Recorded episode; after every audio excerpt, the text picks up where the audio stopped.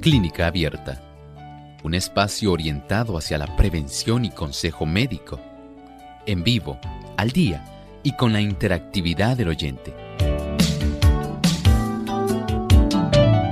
Clínica Abierta, poniendo al doctor a su alcance para un diálogo claro y honesto, porque nos importa su bienestar y salud.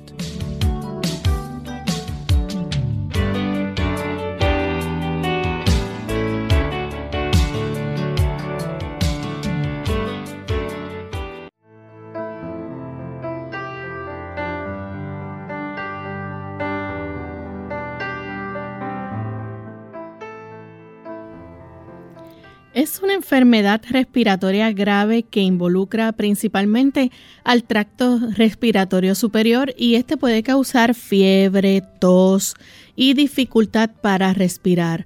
Hoy en Clínica Beta vamos a estar hablando acerca del síndrome respiratorio de Oriente Medio.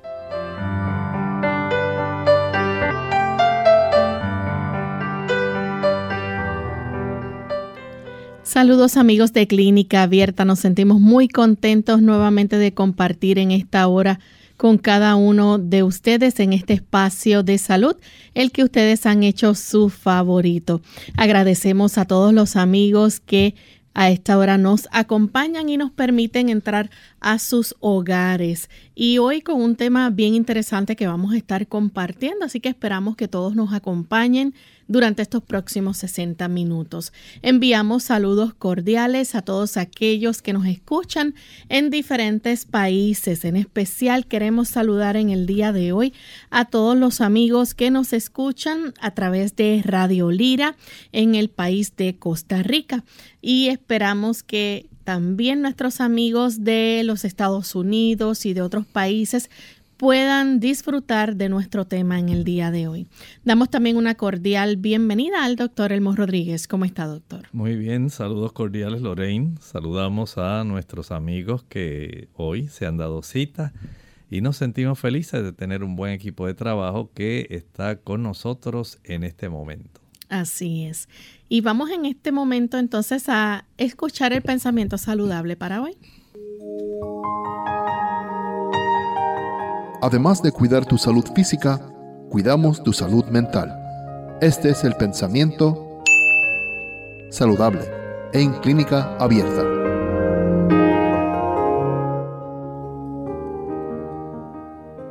Para tener buena sangre debemos respirar bien. Las inspiraciones hondas y completas de aire puro que llenan los pulmones de oxígeno, purifican la sangre, le dan brillante coloración y la impulsan como corriente de vida por todas partes del cuerpo.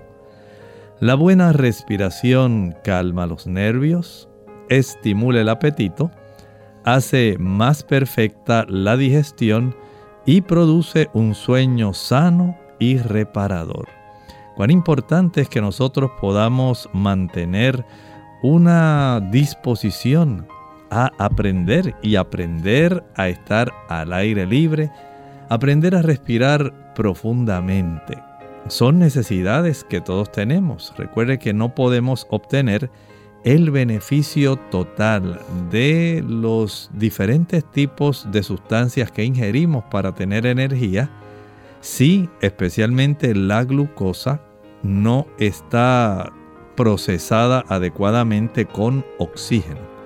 De ahí entonces que sea necesario que usted y yo podamos exponernos al aire libre para poder darle a cada célula de nuestro cuerpo esa oportunidad en poder tener el oxígeno necesario para que todas las funciones que nos ayudan a obtener energía puedan estar en su mejor condición.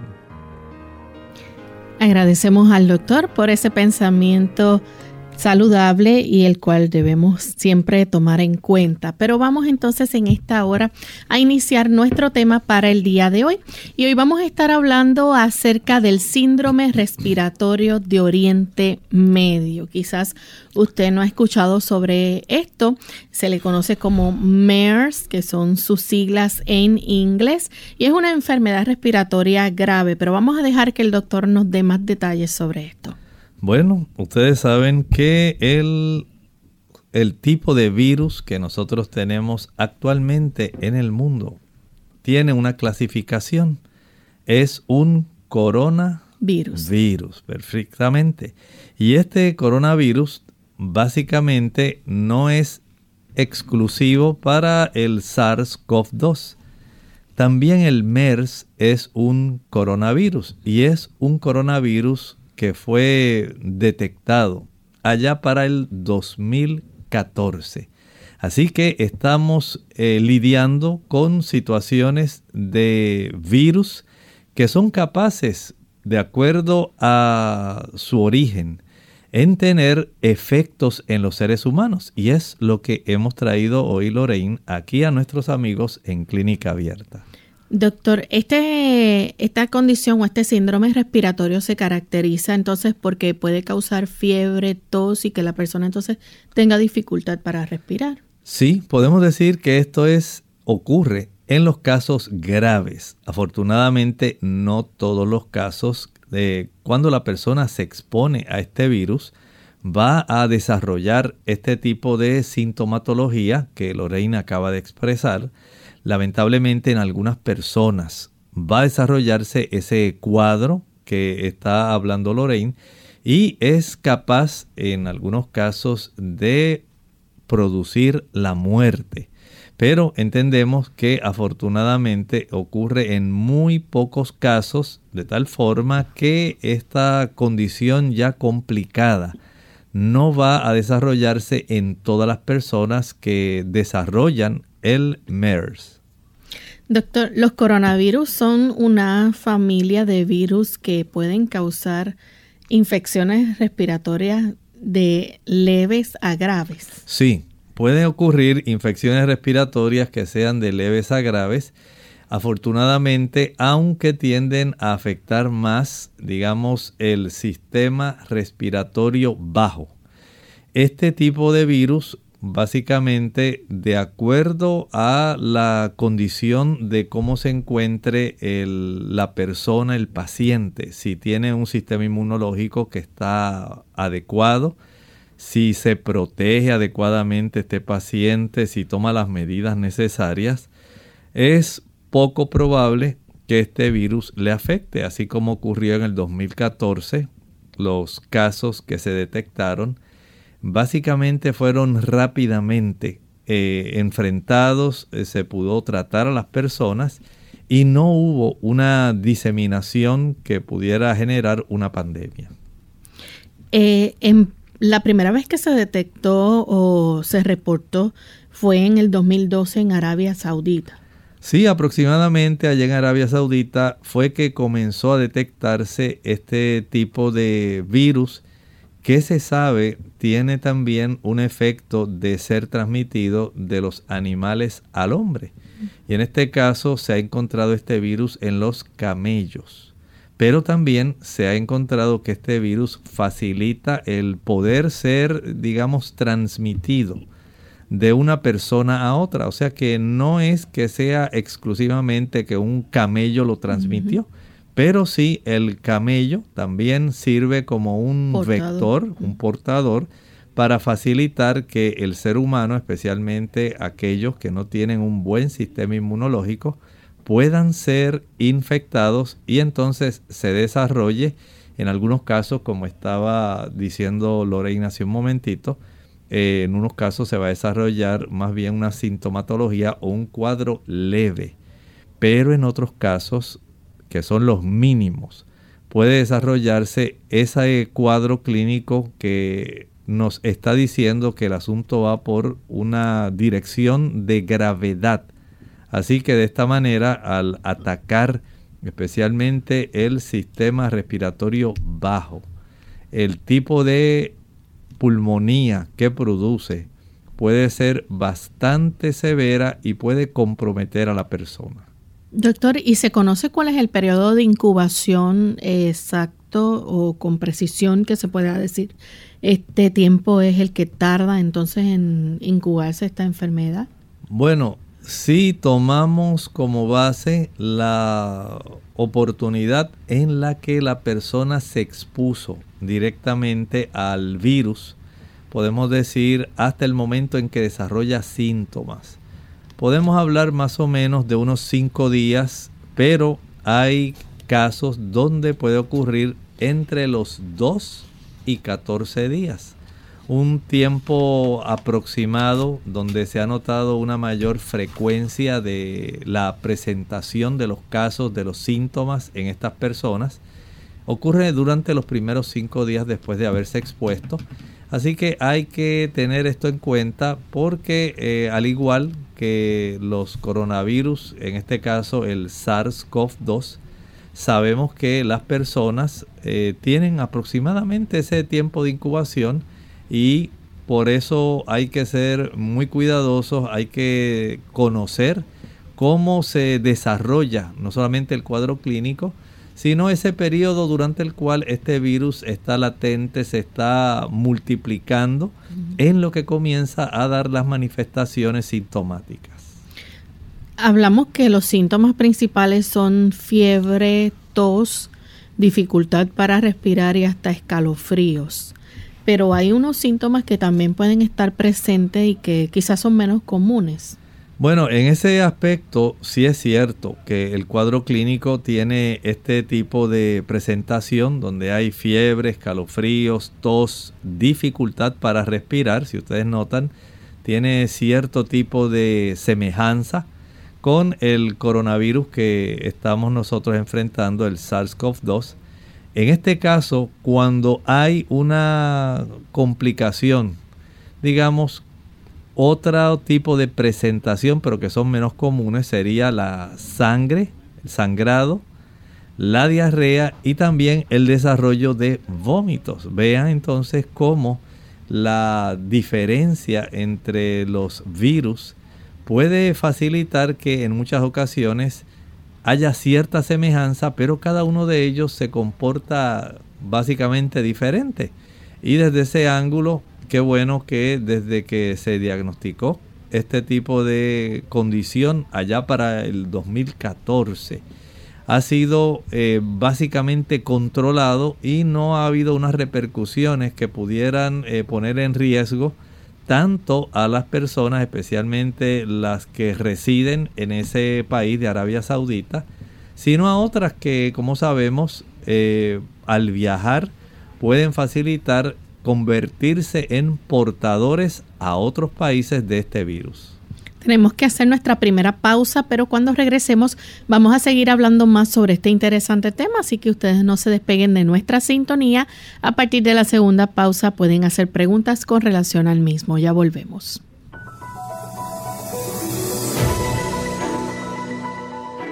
El cáncer de pulmón es un cáncer que se forma en los tejidos del pulmón, generalmente en las células que recubren los conductos de aire es la principal causa de muerte por cáncer tanto en hombres como mujeres.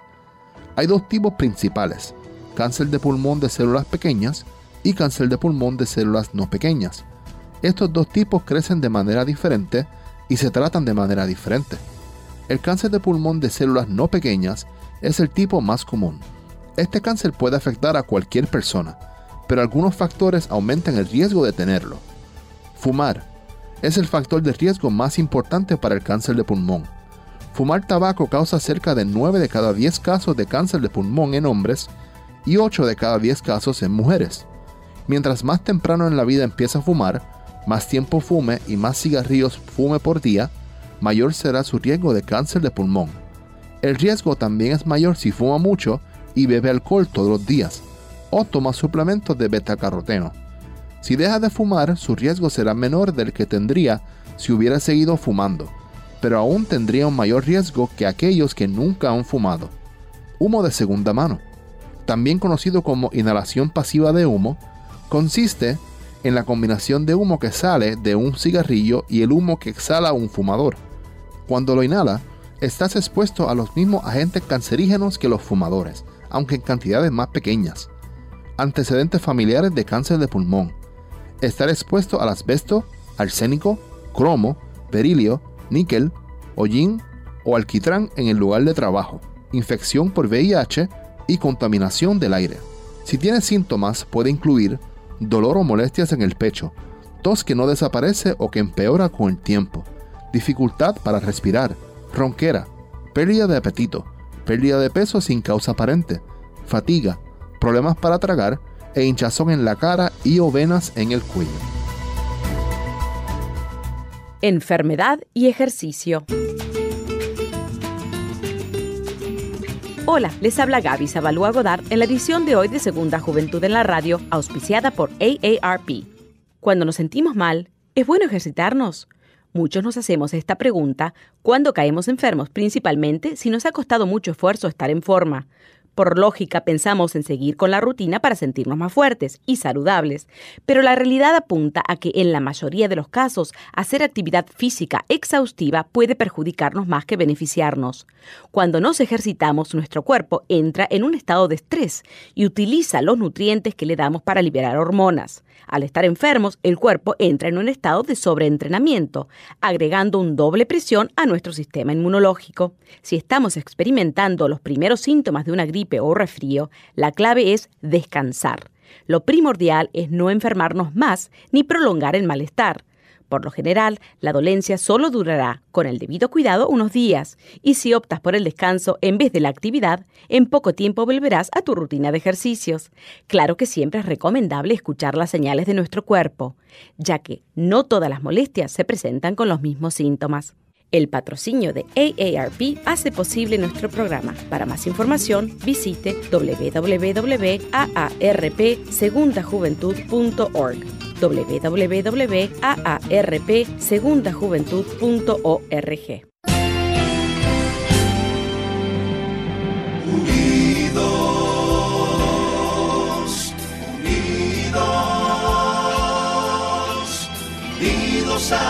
hacia el cielo, siempre unidos.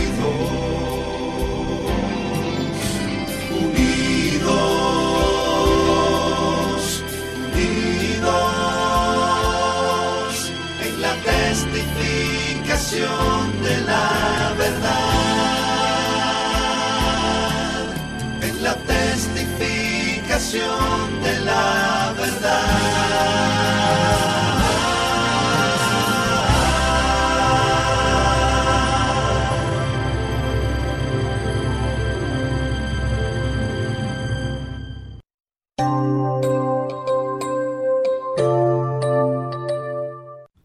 Y ya estamos de vuelta en Clínica Abierta, amigos. Hoy estamos hablando acerca del el síndrome respiratorio de Oriente Medio, MERS, y que pues estamos hablando sobre el coronavirus, ¿verdad? Esta familia de, de virus son una familia que puede causar infecciones respiratorias de leves a graves.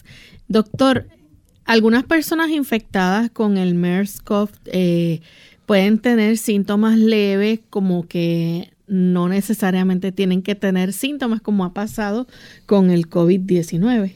Así es, eh, en este caso eh, podemos saber, de acuerdo a las estadísticas que se compilaron de aquellas personas que padecieron del MERS, eh, afortunadamente fueron muy pocos los que desarrollaron este cuadro clínico que fue grave, con neumonía, con muchas complicaciones, pero afortunadamente pues podemos decir que la gran mayoría no sufrió ningún tipo de complicación. Básicamente si desarrollaron alguna, algún cuadro clínico fue sumamente leve y desde ese ángulo pues podemos decir que se pudo controlar muy rápido y se evitaron entonces eh, el que se desarrollara y se diseminara.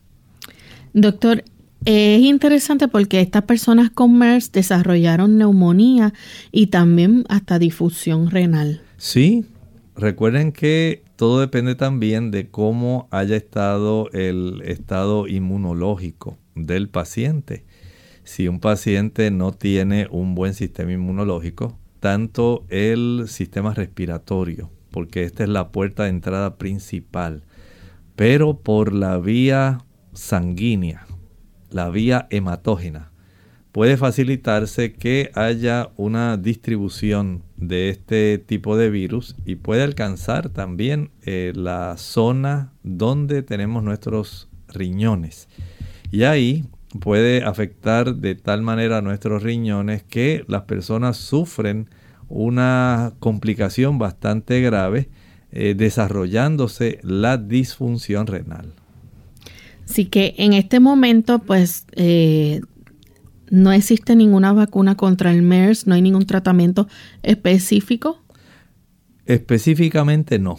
No podemos decir que haya algo más bien, sería algo sintomático, se le da para la fiebre, para los escalofríos, para la tos. Eh, y por supuesto, dependiendo de cuán severa sea su dificultad respiratoria, entonces podemos decir que esto puede ayudar para que se tomen decisiones.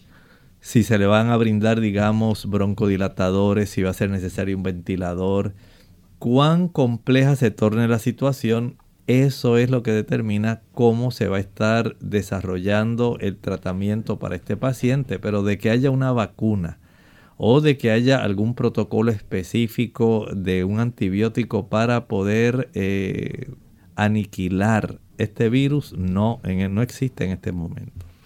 Sí hay unas medidas que se pueden eh, tomar ¿verdad? en cuenta porque pueden ayudar a prevenir entonces este síndrome de Oriente Medio.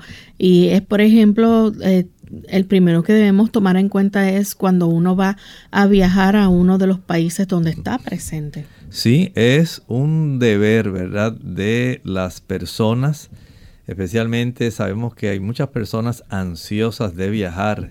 Eh, en este momento todavía hay muchas personas que están haciendo planes y entendemos que hay una gran cantidad que le gustaría viajar al oriente, a Europa sepa que si usted va a viajar a, este, a estos países, eh, especialmente Arabia Saudita, eh, usted primero investigue de acuerdo a las informaciones que se proveen y se pueden eh, comunicar a través de la misma internet. Usted puede acceder y saber estadísticas de cómo está desarrollándose, si hay algún caso que, o algún brote que se haya detectado en esa área donde usted piensa visitar, entonces es conveniente que pueda tomar las precauciones, eh, las que son necesarias y que vamos a estar repasando en breve, pero tener un conocimiento si a la zona donde usted va a estar viajando hay actualmente algún brote, algún caso que se haya detectado, se haya aislado. Eh, esto es muy importante, eh, especialmente estas eh, informaciones respecto a las infecciones.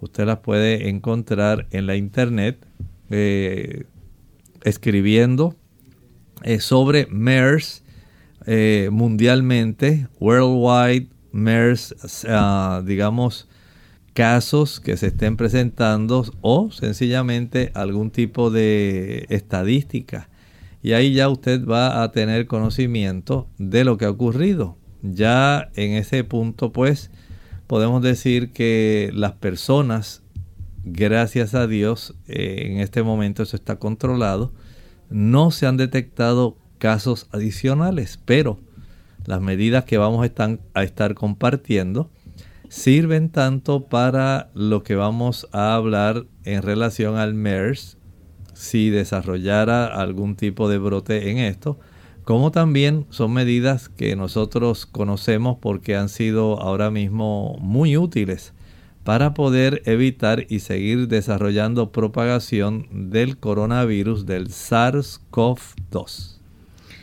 Las medidas que se pueden tomar eh, son medidas bien similares a las que se nos aconsejan hoy en día con el COVID y es una de ellas lavarse las manos es esencial. Recuerde que nosotros eh, tocamos tantas superficies y ya muchas personas nuevamente están en el aspecto del el saludo de manos. Eh, sabemos que estas, eh, digamos, esas diferentes precauciones que usted puede tomar le pueden ayudar mucho porque desafortunadamente muchas personas pues se llevan sus manos a la nariz tosen y a veces lo hacen tapándose la mano con la boca, perdón, con la mano. Y esto pues facilita que haya una diseminación de este virus, especialmente a la superficie de las manos.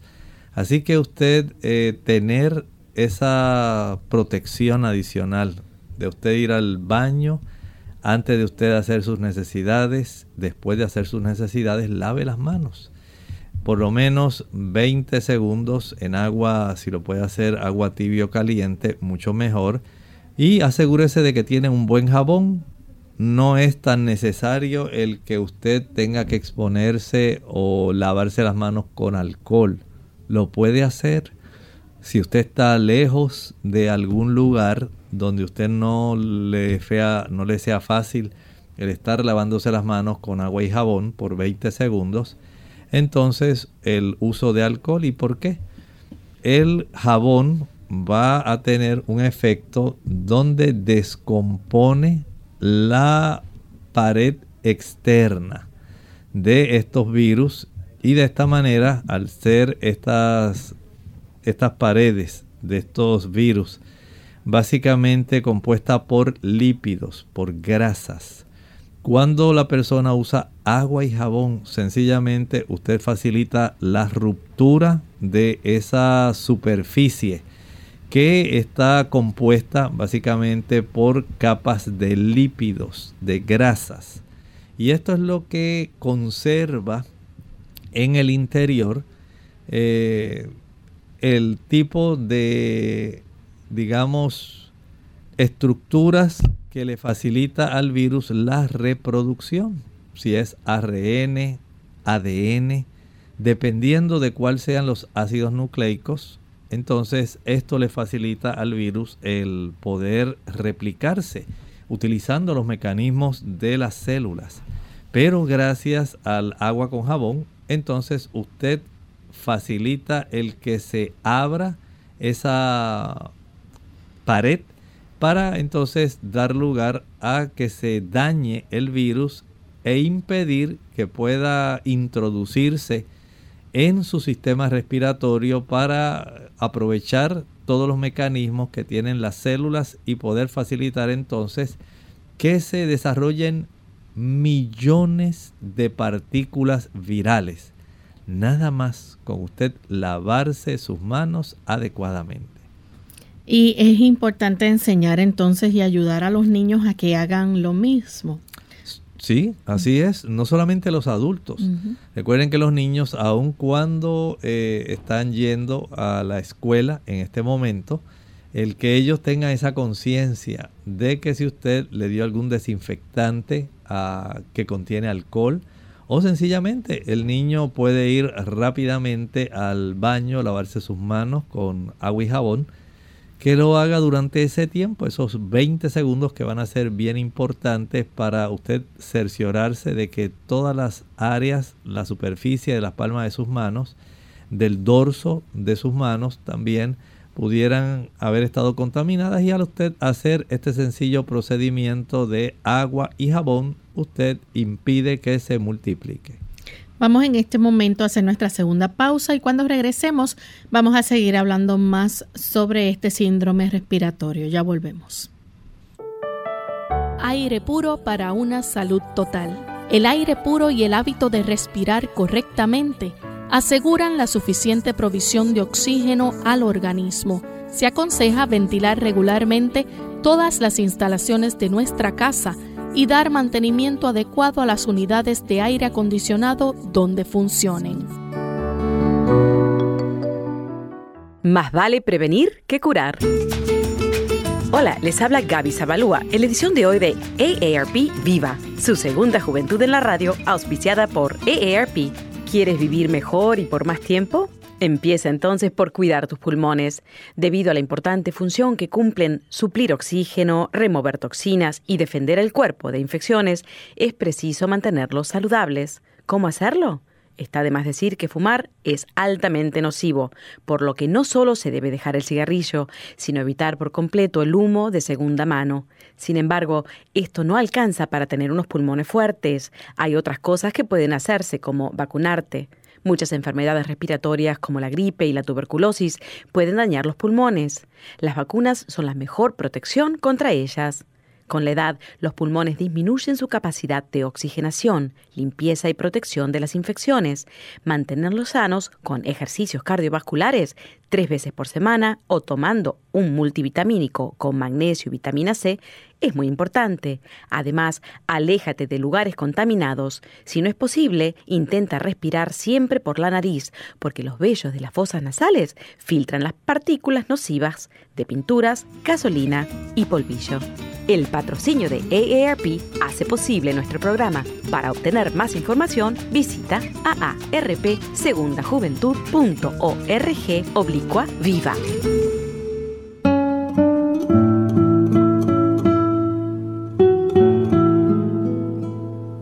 Resulta paradójico que a todo el mundo le atraiga la idea de vivir muchos años, pero a nadie le haga la menor gracia envejecer.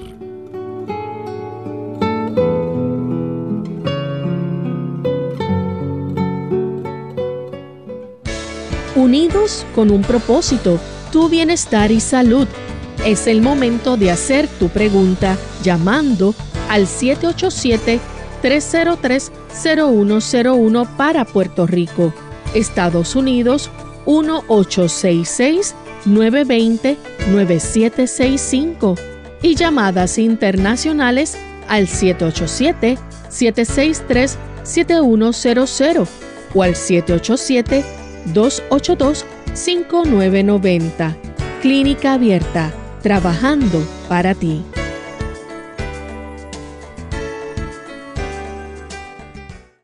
Clínica Abierta. Ya estamos de vuelta en Clínica Abierta, amigos, y hoy estamos hablando sobre el síndrome respiratorio de Oriente Medio. Y antes de la pausa estábamos compartiendo con ustedes, ¿verdad?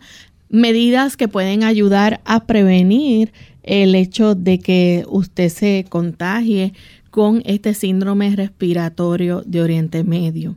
Y son prácticamente medidas sencillas que debemos tomar en cuenta, como lavarse las manos frecuentemente con agua y jabón, el hecho también de ayudarle a los, niños, a, esos niños pequeños a hacer lo mismo.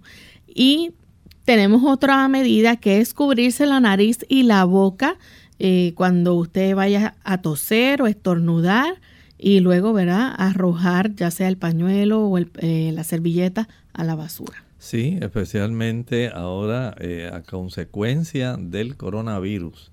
Sabemos que ya se ha adoptado en muchos lugares esta práctica donde hay disponible eh, papel toalla. Ese papel toalla usted fácilmente puede utilizarlo si tiene que toser, si usted tiene que estornudar, si a usted se le dificulta por alguna razón eh, tener a su alcance algún pañuelo, entonces usted puede utilizar este tipo de material que fácilmente usted no se va a quedar con él, usted lo descarta, lo desecha, porque usted no quiere ser portador, quiere sencillamente deshacerse de este tipo de material ya contaminado y mientras usted puede hacer esto, usted reduce la oportunidad en facilitar la distribución. Algo muy importante también que los amigos deben tomar en cuenta es el hecho de evitar tocarse los ojos, la nariz y la boca con las manos sucias. Es un detalle muy importante. Claro, ya hemos eh, comprendido desde hace básicamente dos años se viene repitiendo lo mismo. Si usted por alguna razón tuvo que eh, tocar alguna superficie y o sencillamente no sabe si la persona a la cual usted se acercó eh, ya estaba contaminada, le saludó, pues sencillamente no se le ocurra con sus manos tocar la zona de las mucosas, especialmente sus ojos o la boca. ¿Por qué? Porque a través de las mucosas se facilita que este virus eh, logre tener acceso y fácilmente se introduzca en el cuerpo. Recuerde que los virus son muchísimo más pequeños que cualquiera de las células de nuestro cuerpo. No son grandes. Y estos virus se reproducen por miles y millones, aprovechando todo el mecanismo que tienen nuestras células para desarrollar eh, sus procesos metabólicos. Lo que hacen es sencillamente les roban a la célula ese andamiaje para utilizarlo a su propio beneficio, facilitando una reproducción del virus. Como si usted llegara a algún lugar, quisiera encontrar ahí una fotocopiadora y usted quisiera reproducir un papel, un tipo de dibujo o algo, un tipo de documento. Ahí usted pone el documento y dice, ¿cuántas copias quiere? Y entonces usted marca 5, 10, 15, 20, 100, 200. Y eso es lo que hace el virus. El virus fácilmente utiliza todo el mecanismo reproductor que tienen las células de nuestro cuerpo para producir diferentes tipos de productos, especialmente sustancias proteicas que pueden salir de la célula o pueden estar dentro de la célula para llevar a cabo órdenes, porque así es como hablan nuestras células. Ellas ordenan a la distancia.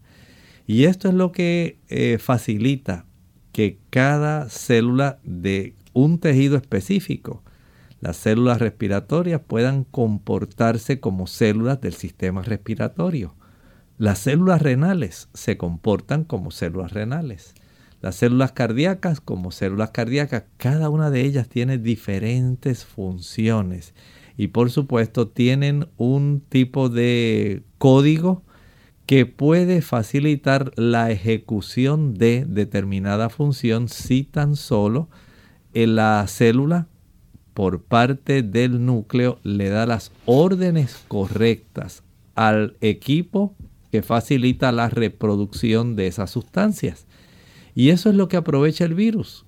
Una vez entra, se reproduce utilizando las, las maquinarias en sí que tienen nuestras células para facilitar su reproducción de diferentes sustancias. Así que si usted puede impedir que eso ocurra, impedir que entre el virus, ya sea por la nariz, por la boca, no solamente por el MERS, Ustedes saben que es lo que prácticamente a través de la pandemia que estamos enfrentando, y dicho sea de paso, Lorraine, eh, lamentablemente nuevamente está volviendo a elevarse ¿sí? la tasa de positividad. Ya hay muchos lugares eh, que están nuevamente teniendo problemas, especialmente en China, en el Reino Unido, en los Estados Unidos, aquí en Puerto Rico. Y muchos otros países están observando cómo este coronavirus, el SARS-CoV-2, la variante ahora que se está reproduciendo, está básicamente nuevamente despuntando, aunque afortunadamente, también hay que decirlo, no está produciendo la misma cantidad de hospitalizados ni la misma cantidad de muertos. Así que desde ese ángulo podemos eh, darnos cuenta de que las personas eh, al estar haciéndose el rastreo de las personas que se han infectado, utilizando las pruebas de antígenos, las pruebas también de eh, inmunoglobulinas, las pruebas de PCR. Esto le ayuda a las autoridades a tener estadísticamente un conocimiento de cómo está esa tasa de positividad pero lo agradable en este momento es saber que no hay tantos hospitalizados, no hay tantas personas que se hayan complicado. Y es que entendemos que las personas, a pesar de que en muchos lugares han flexibilizado el asunto del uso de las mascarillas, eh, especialmente ahora en los Estados Unidos, en el aspecto del transporte, en los viajes especialmente eh, por avión, en el viaje que se, las personas que viajan por tren también, o por el sistema público. La mayor parte de las ciudades, a consecuencia de un dictamen que acaba de dar una jueza eh, federal en Florida, el lunes, este lunes que pasó, básicamente se ha quitado este tipo de restricciones, pero eso no quiere decir que usted no tenga cuidado, porque el virus sigue estando presente y la tasa de positividad se sigue desarrollando. Por lo tanto, está de nuestra parte nosotros asumir nuestra responsabilidad y ser eh, cautos en ese aspecto. No estamos negando la presencia del virus. Comprendemos que el virus sí existe. Sabemos que el virus puede traer serias complicaciones a las personas que tienen un sistema inmunológico bajo. Por lo tanto, si usted, mediante medidas sencillas como las que estamos hablando, el usted lavarse las manos adecuadamente, el usted si va a toser o va a estornudar, sencillamente use algún tipo de papel toalla que usted pueda fácilmente descartar, no se quede con él y por supuesto evite tocarse las mucosas, la mucosa de los ojos, la mucosa de la boca, porque de esta manera usted está impidiendo que pueda tener una entrada fácil a su organismo. Es importante, doctor, evitar el contacto cercano, ¿verdad? Como el hecho de besar, compartir vasos, utensilios de comer. Eso es necesario que se pueda comprender. Las personas, en términos generales, están adoptando este tipo de cuidado aun cuando sabemos que muchas personas están eh, ya saliendo a compartir, digamos, eh, ir a un restaurante, a algún lugar a comer, pero no debe usted compartir, eh, decir, por ejemplo, ay, mire, esto está bien bueno, ¿lo quieres probar? Y entonces usted lo coge con su tenedor y se lo pasa a su hermano, que está ahí al lado suyo. No sería conveniente que se pudiera realizar este tipo de, digamos, práctica porque de esta manera entiendan que las diferentes cepas, estamos haciendo una aplicación nuevamente ahora al virus del SARS-CoV-2, es eh, digamos el mismo tipo de protocolo que se recomienda para el MERS, pero queremos, como estamos viviendo en este momento, una pandemia a causa del SARS-CoV-2 y siendo que son las mismas precauciones, solamente las estamos enfatizando pero entiendan que se aplican también a este otro virus que ha sido el tema principal que estamos hablando hoy en clínica abierta, el MERS. Y este tipo de énfasis que hacemos lo estamos haciendo porque hicimos esta inserción para recordar que estamos todavía en medio de la pandemia y que tenemos un aumento en la tasa de positividad.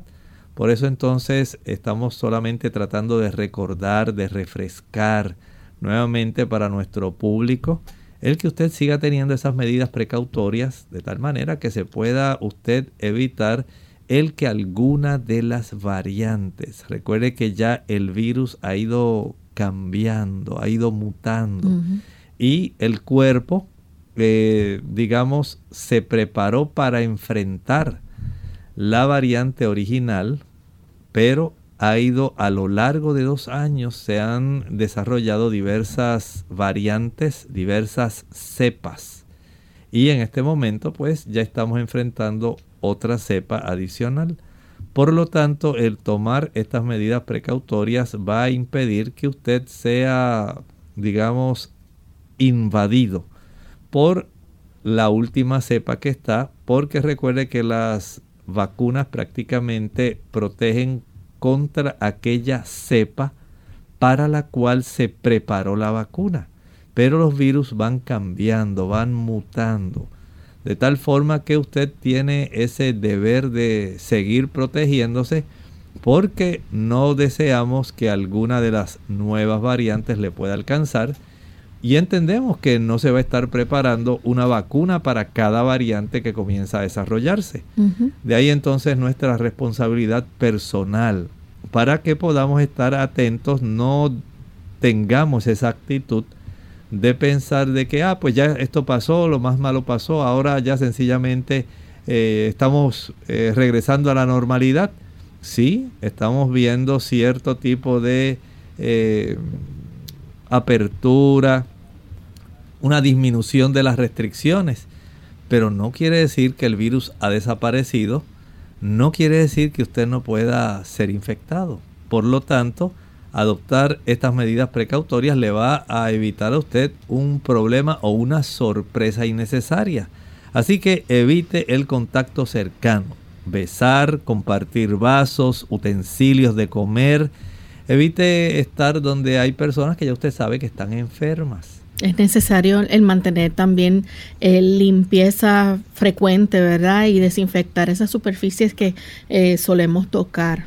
Sí, especialmente si usted sabe que son superficies donde mucho público se, eh, digamos, se expone esta superficie a, por ejemplo, un pasamanos, a la puerta, a la manija de la puerta, a la perilla, ahí, a la zona de la cerradura.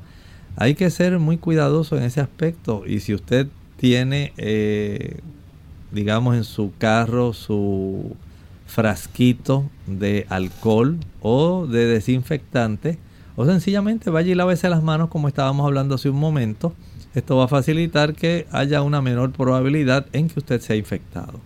Y también si entra en contacto con animales, es importante también que se acuerde de lavarse las manos. En este caso volvemos ahora a lo que es nuestro tema original, el MERS. Recuerde que estamos hablando el tema original nuestro, el síndrome respiratorio de Oriente Medio. Y como dijimos, aquí se encontró que también los camellos podían eh, facilitar el transmitir este virus.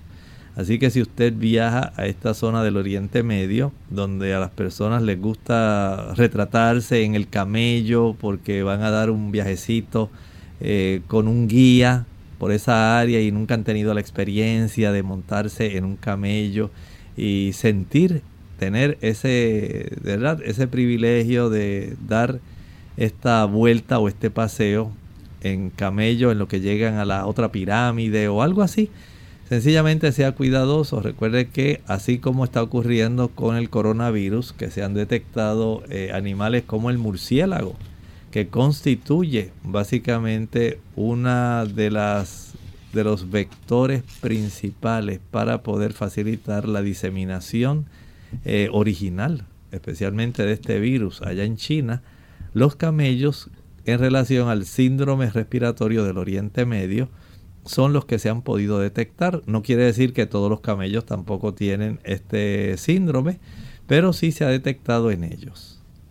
Martina Severino desde España, ella pregunta qué conveniencias en el futuro puede traer el paciente para este síndrome. Puede traer para el paciente, pregunta. bueno, muy bien su pregunta. en esta situación, eh, afortunadamente podemos decir que al dividir la cantidad de los pacientes que pudieran infectarse, ahora regresamos al MERS. Entendemos que este tipo de pacientes, la gran mayoría, la gran mayoría de los pocos que se contagiaron, afortunadamente, no van a sufrir ningún tipo de complicación que sea grave, nada severo. Pero sí puede desarrollarse, como dijimos, fiebre, tos, dificultad respiratoria y escalofríos. Sin embargo, si usted eh, se da cuenta de que ha tenido este problema, dese el tratamiento que esté a su alcance excepto si usted nota que ya se prolonga y que la dificultad respiratoria o el sangrado o los vómitos o las náuseas no se detienen, busque ayuda cuanto antes. Recuerde que no hay una vacuna específica, no hay un, digamos, pudiéramos decir, un antiviral específico para este MERS. Así que tratar esto cuanto antes sabiendo que la mayor parte de las personas lo que sufren es una variante muy leve y que esta variante leve eh, básicamente va a desaparecer de su cuerpo, se va a enfrentar a él y muy, muy, muy pocas pueden desarrollar alguna complicación, como estábamos hablando, como una neumonía o alguna disfunción renal. Así que desde ese ángulo sencillamente evite la exposición, tal como está ocurriendo con el coronavirus. Si usted sabe que en tal lugar hay una persona que está enferma, pues protéjase, no vaya a visitarlos. Si fuera necesario visitarlo, entonces usted debe tomar todas las precauciones, va a llevar su cubreboca. Todavía el cubreboca sigue siendo una barrera útil para poder evitar el contagio. Sabe que el toser, el facilitar la diseminación de estas minúsculas gotitas que salen en forma de aerosol cuando la persona eh, estornuda. Y también recuerden las pequeñas gotitas que salen cuando la persona tose. Esas gotitas son húmedas, tienen una buena cantidad de mucosidad y si este paciente tiene el virus y lo tiene activo, va a utilizar ese vehículo para diseminar el virus. Recuerde que en los lugares cerrados, donde no hay una ventilación adecuada, el virus puede estar en esas pequeñas gotitas básicamente durante tres días de tal forma que ya al cabo de tres días se inactiva, pero entonces tenga la seguridad y la salvedad de que sí puede asear las superficies. Un paño con un poco de alcohol o con un poco de cloro. Hipoclorito sódico puede ser suficiente para que usted dé en la superficie de las áreas donde usted pudiera sospechar que una persona pudo haber infectado o sea, la persona se pudo haber sentado, pudo haber tocado esa zona y usted no está consciente de si tenía o no tenía el virus. Sencillamente usted toma esas medidas precautorias y esto le va a facilitar el usted evitar el adquirirlo. No se toque los ojos, no se toque la boca, lávese las manos.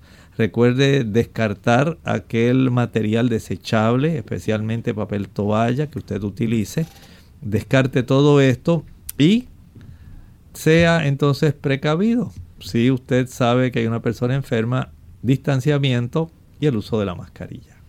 Doctor, ¿cómo puede la alimentación ayudarnos a que nuestro sistema inmunitario esté óptimo para contrarrestar este virus cuando pueda tener contacto con nosotros? Claro, muy buena pregunta. Saben que las personas que tienen este tipo de situación a la cual eh, se están exponiendo, siempre tenemos un armamentario que puede ser muy útil para cualquiera de nosotros. El virus va a aprovecharse de la debilidad o disfunción del sistema inmunitario. Pero si usted le da al sistema inmunitario lo que necesita para estar en este momento en la mejor y más óptima condición posible, entonces usted es el beneficiado. Número uno, evite los azúcares. Si usted quiere evitar ser contagiado, entonces tiene que facilitar que su sistema de defensas, los soldados de su sangre, ¿cuáles son esos, Lorraine? Las células blancas ellas van a estar especialmente combatiendo al invasor. Ahí tenemos los neutrófilos, pero también los linfocitos, especialmente linfocitos B. Ellos son los que van a producir una buena cantidad de inmunoglobulinas.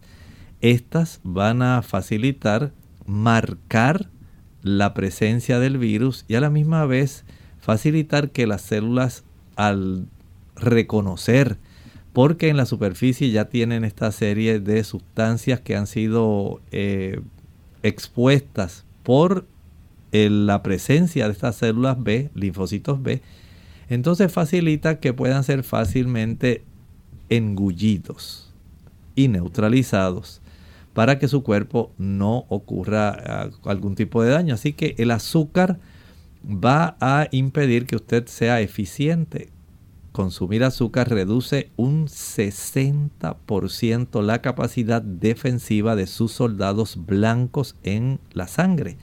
También el consumir una buena cantidad de grasa, a mayor consumo de grasa, especialmente grasa saturada, usted reduce muchísimo la capacidad de sus células de defensa porque hay una, digamos, un trastorno donde esto va a facilitar el desarrollo de inflamación mientras mayor sea la cantidad de grasas saturadas que encontramos especialmente en los productos de origen animal.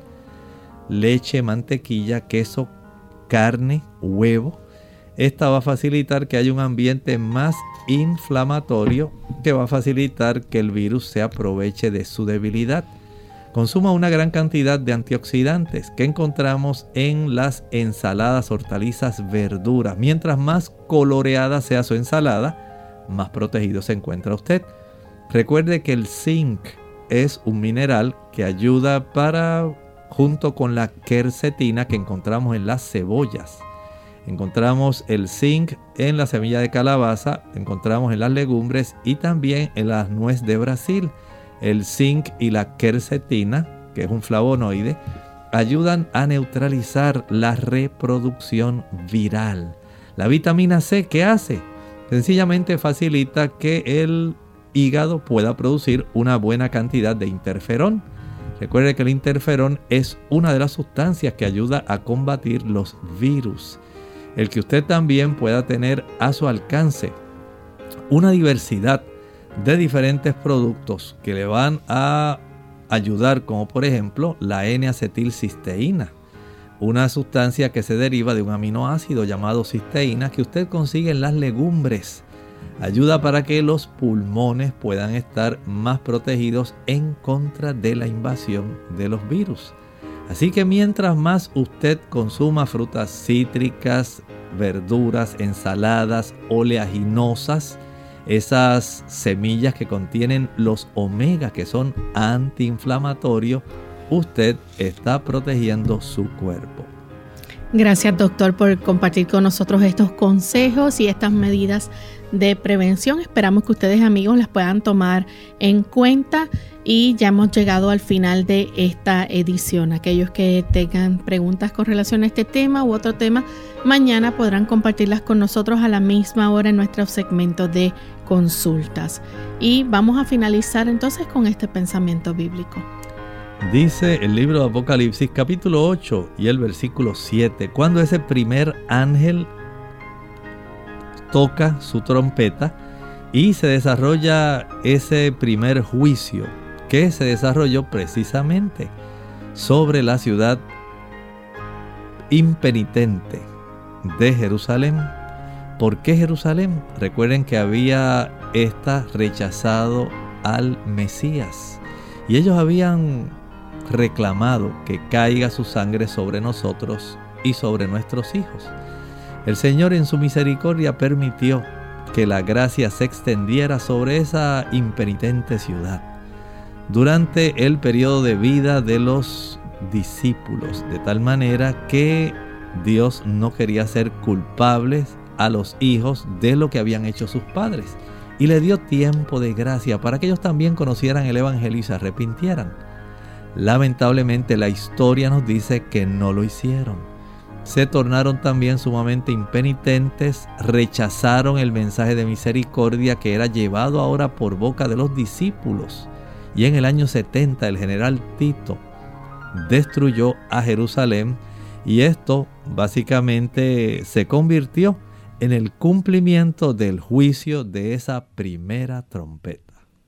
Nosotros hemos llegado ya al final de esta edición, amigos.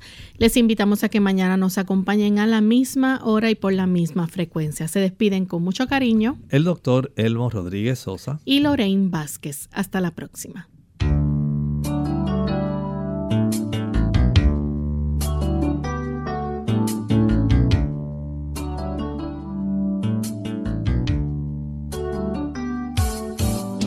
Clínica Abierta. No es nuestra intención sustituir el diagnóstico médico. Antes de poner en práctica cualquier consejo brindado en este programa, usted debe consultar con su médico. Hasta la próxima.